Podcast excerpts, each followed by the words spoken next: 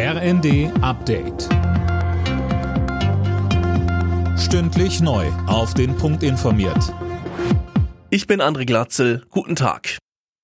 Die FDP hat sich erneut für die Erdgasförderung durch das sogenannte Fracking ausgesprochen.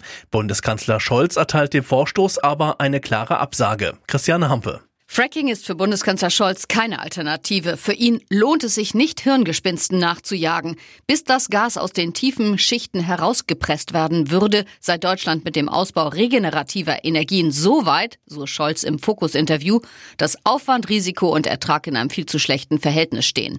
Fracking ist seit 2017 in Deutschland verboten. In den USA ist es dagegen weit verbreitet. Wer jetzt arbeitslos ist und schon Leistungen vom Jobcenter bezieht, muss keinen neuen Antrag für das neue Bürgergeld stellen. Darauf hat die Bundesagentur für Arbeit hingewiesen. Die erhöhten Regelsätze werden pünktlich zum Jahreswechsel ausgezahlt. Das Bürgergeldgesetz ist heute von Bundestag und Bundesrat verabschiedet worden. Es löst das Hartz-IV-Gesetz von 2005 ab. Mit der Einführung des Bürgergelds stehen jetzt mehr Weiterbildungsmöglichkeiten für Menschen, die ihren Job verloren haben, im Vordergrund. Außerdem hat der Bundesrat weitere Entlastungen für die Bürger beschlossen. Linda Bachmann, die Länderkammer hat für das Inflationsausgleichsgesetz gestimmt. Ja, richtig. Das sieht unter anderem mehr Kindergeld und einen höheren Kinderfreibetrag vor. Außerdem hat der Bundesrat den Weg für die Wohngeldreform freigemacht. Heißt konkret, ab kommenden Jahr soll die Sozialleistung höher ausfallen und mehr Menschen zugutekommen.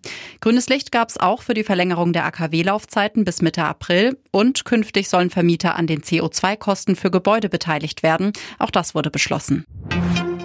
Im ersten Spiel des Tages bei der Fußball-WM hat sich der Iran gegen Wales durchgesetzt. Durch zwei Tore in der Nachspielzeit stand am Ende ein 2 zu 0. Alle Nachrichten auf rnd.de